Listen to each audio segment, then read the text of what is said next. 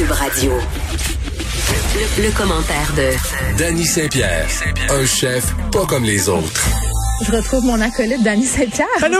Yo, t'es revenu? Allô, je suis revenu. Oh, j'aime tellement mieux quand t'es là. Moi aussi. Euh, bon, évidemment, la COVID-19 a transformé euh, le visage du tourisme à l'échelle planétaire. Tout à fait. L'été passé, on a déjà commencé à avoir euh, des comportements euh, vraiment là différents d'habitude, c'est-à-dire des gens qui, qui ont littéralement envahi le Québec. Là. Bon, pour le meilleur et des fois pour le pire, mais souvent pour le meilleur. Je pense qu'on a renoué avec notre Québec. L'argent frais dans les régions, c'est toujours bon. Ben, c'est toujours bon. Puis est-ce que puis on avait envie de se poser la question aujourd'hui, est-ce que la conjoncture qu'on connaît en ce moment nous a fait euh, découvrir des nouveaux visages, le tourisme pandémique là, québécois? Ben oui, par dépit, euh, on est allé voir notre Québec, on était à la rencontre de nos gens, puis euh, ben tu sais, il y a le fameux gala des lauriers de la gastronomie. le, la- le controversé gala. ouais, ben ce fameux gala, euh, ben a, a fait, euh, a nommé euh, quelqu'un comme révélation de l'année, tu sais, Ah. parmi parmi les candidats. Et puis c'est euh, Christophe Mamelonnet euh, de la Maison du pêcheur à Gaspé. Jamais entendu parler, tu vois? Moi non plus. Ben, Ben, c'est le fils de Georges Mamelonnet qui est décédé il y a quelques années, en 2015, euh, parce qu'il s'est fait un ancien député, euh, euh, l'ancien maire de Percé, député libéral, qui s'est fait frapper euh, par un conducteur ivre. Puis c'est grande tragédie. Après ça, Ben ben, il y a eu une espèce d'inondation aussi pour cette maison-là qui est tenue depuis très longtemps par la famille. Puis après ça, ben, ce jeune chef-là qui a 27 ans euh, a réussi à briller. Briller au travers, euh, ben, au travers non seulement de ces épreuves-là, mais du fait que ben, le tourisme pandémique fait que ben, Christian on a arrêté de regarder à Montréal puis à Québec puis dans des grands centres puis on a découvert d'autres personnes. Puis ce gars-là, ben son beau travail a été reconnu. Puis je trouve ça chouette. Puis il y a une belle entrevue dans la presse qui a eu lieu, puis euh, qui a réussi à justement nommer quelques trucs. Puis on va l'avoir à l'édition cette semaine fort probablement pour que je puisse avoir une petite jasette avec lui. Mais ce que je trouve chouette de l'article, ben c'est qu'on parle de miroir. OK. Tu sais, on est, on est habitué de parler du terroir. Tu sais, euh, le terroir, ben, c'est la notion de, de cultiver puis de consommer des trucs qui sont autour de nous. C'est ce qui donne la typicité de la région par son agriculture.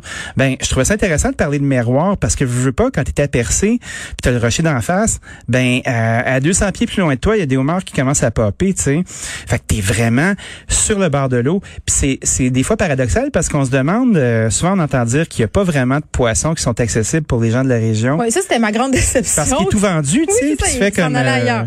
Tu fais comme bon, j'ai envie de discuter de ça avec lui, j'ai envie de parler du fait que est-ce que euh, est-ce que tu cuisines comme ça à l'année ou juste pour les touristes? Parce que souvent, quand on va dans une région, euh, est-ce que les péteux qui s'en viennent à ta région veulent manger de la bouffe de péteux absolument ou ils veulent manger comme les gens du coin? OK, il y a plein d'affaires dans ce que Ah, tu il y a du de dire. stock, hein? Mais c'est quand même intéressant, je pense. Mais c'est parce que euh, je pense qu'on qu'il y a une espèce de revival des régions qui date de bien avant la COVID. Pour vrai, là, Oui. je pense qu'il y a des jeunes qui sont retournés en région, Tout à fait. euh, qui avaient envie d'investir leur région, de mettre en valeur leur région, et Oui. ça dans plusieurs régions, pas juste en Gaspésie. C'est le cas au Saguenay, sur la Côte-Nord, dans Charlevoix, euh, partout. Là, on dirait qu'il y a une espèce de, de retour euh, à la terre entre guillemets, là, ish. Oui. Euh, Puis tu sais, c'est vrai que ça nous a donné l'occasion, euh, la COVID, d'aller visiter des coins de pays peut-être qu'on avait délaissés parce que bon, ça semblait pas très exotique. Hein? Puis tu sais, euh, on, on apprécie peu ce qu'on a d'en face aussi. Là, on se parle devant les paysages d'ailleurs, mais peu devant les nôtres. Moi, Dani, il a fallu que je parte du Saguenay pour me rendre compte à quel point c'était beau. Ah non, Tu sais, c'est le, le fjord puis toutes ces affaires-là. Tu sais, cet été, j'étais allée dans Charlevoix. Oui. Euh, honnêtement, euh, moi, Charlevoix, c'était un endroit par lequel je passais. Tu sais, je ne m'arrêtais pas. C'était, OK. Tu faisais la trail, puis euh, t'allais manger une frite à Sainte-Rose-du-Nord, puis tu continuais. C'est puis... ça. C'est Ah ouais. exactement. C'était c'était pas mal ça. Puis euh, là, cet été, euh, un moment donné, je me dis bon, ben, il faudrait bien euh, partir deux trois jours quelque part pour histoire de s'aérer. Puis tu sais, euh, bon, là, je- là, je mets mes gants, ok? Je mets mes gants. Tes gants blancs? Ouais. Souvent, quand tu vas en région, puis on se fait vendre de la bouffe de la région. Euh, Bon, il y a le côté bouffe un peu sur le plancher des vaches qui est souvent excellente, là, les diners, toutes ces Oui. affaires-là. Les vraies affaires. ça, c'est sa coche, puis c'est toujours malade mental. Sauf que euh, dans les restaurants dits gastronomiques, souvent, euh, moi j'ai été déçue parce que c'était quétaine, parce que c'était pas vraiment de la gastronomie, parce que ça essayait de, de, de péter plus haut que le trou. Souvent, j'ai été déçue. Mais cet été, quand j'étais allée au Faux Berger, Ah ben là, les faux bergers. là, j'étais pas déçue. Tout à fait. Là, j'étais pas déçue. C'était une expérience gastronomique incroyable qui aurait pu rivaliser et qui rivalisait avec les plus grands restos euh, de Montréal et de grandes capitales. Là, tu sais, tu manges littéralement dans le champ. C'est incroyable. Moi, j'ai rarement mangé bien comme ça dans ma vie. Ben, je pense qu'on a on a décon, on a déconstipé l'expérience de restauration aussi là, Pas mal. Ouais. La, la démocratisation de nos tables a fait qu'on a arrêté de cuisiner pour des- pour des notables justement, puis on a ça, on veut, on veut, on veut manger de la nourriture. On veut un moment. On veut vivre de Oui. quoi. Puis euh, ben ça prend des gens pour oser aussi parce que souvent la restauration était tenue par des gens beaucoup plus âgés, beaucoup moins frivoles, beaucoup euh, beaucoup moins craqués aussi ou craintifs des fois.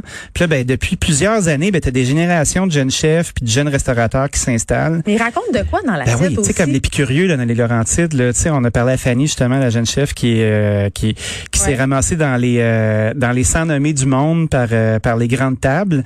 Puis tu fais comme OK, ça aussi c'est un point de vue, on pourrait transplanter ça n'importe où dans le monde, puis cette table là aurait sa place dans l'élite. Fait que tu fais oui, ça se peut, c'est chouette, mais il y a une table ou deux comme ça, mais est-ce qu'ils réussissent à vivre au travers de leur année? Moi, je pense pas. C'est ça l'affaire. Je pense que Il y a des l'hiver. temps morts. Ben, l'hiver, ça doit être difficile. Donc, on va utiliser le mot euh, qu'on haït, c'est-à-dire se réinventer. Parc. Non, mais ces gens-là, l'hiver, faut, faut qu'ils fassent autre chose. Faut qu'ils travaillent sur autre chose. Il faut qu'ils, tu sais, Il faut qu'ils brûlent leur argent égal aussi. C'est ça. J'aime Tu sais, ça. tu brûles ton argent égal. C'est-à-dire? Ben, c'est-à-dire, tu fais des gros mois d'été, il y a beaucoup d'argent. Tu fais des petits mois en hiver, il y a moins d'argent. Brûle ton argent égal. Tu prêtes ça dans l'année.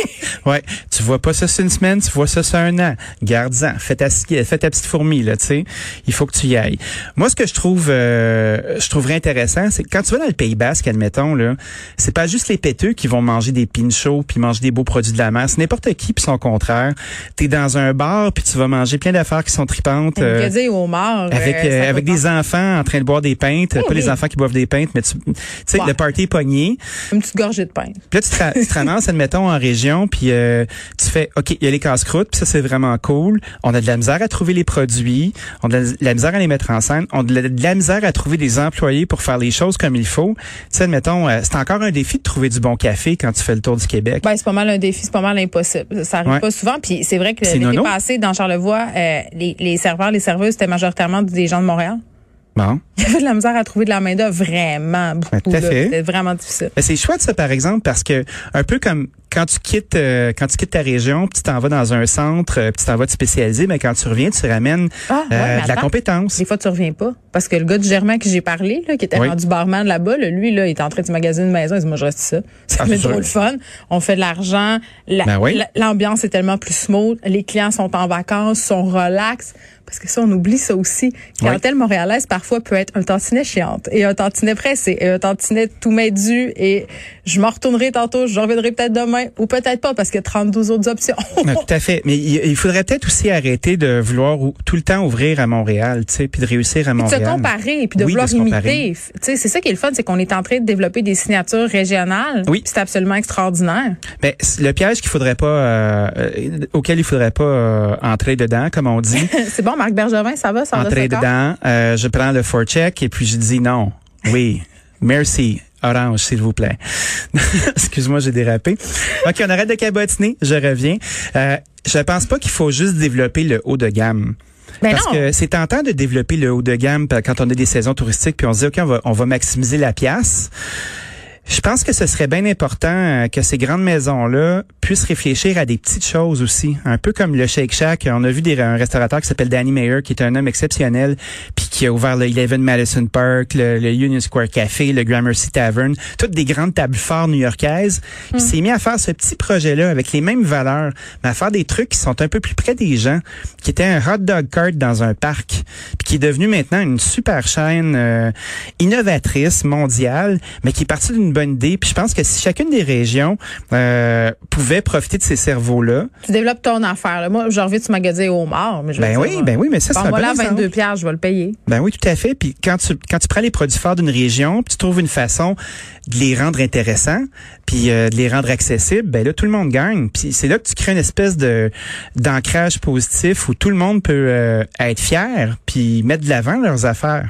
T'as-tu tes plans pour cet été? Euh, je vais travailler en masse. C'est ça. ouais, ben, écoute, moi, je vais toujours à Vauvert, Vauvert euh, au, au lac Saint-Jean, dans le coin de Dolbeau. Là. Si on peut y aller. Je ben, j'aimerais ça. On moi, pourrait j'ai mes faire un amis qui sont dans ce coin-là, euh, aller pêcher de la Wananiche sur le, sur le bateau à mes parents. Ah, ça serait avec. serait Puis on pourrait bon. ramener la faire fumer chez les petits gars de Baron Barbecue. Hey, on, a, on a vraiment une ronde de lait à faire, toi puis moi, d'année au lac cet été. Moi, je vais passer la majorité de mon été dans la naudière. Je sais pas c'est quoi la spécialité gastronomique dans ce coin-là. Ah, il y a des belles choses. Attends, moi, je Ah ouais, j'ai une très, très, très belle run. Euh, il y a la La Suisse Normande, là, qui font le. Pisi, notamment, là. C'est exceptionnel. Puis, c'est drôle parce que moi, j'ai été euh, un des ambassadeurs des fêtes gourmandes de la Naudière, là. Fait que je vais te ben mettre là, en relais connais avec ton mon- turf. Ouais, je connais mon turf. Il y a de très, très, très belles choses. Je te ferai une belle petite liste. Tu me feras, euh, tu me passeras tes contacts. Avec joie. Merci.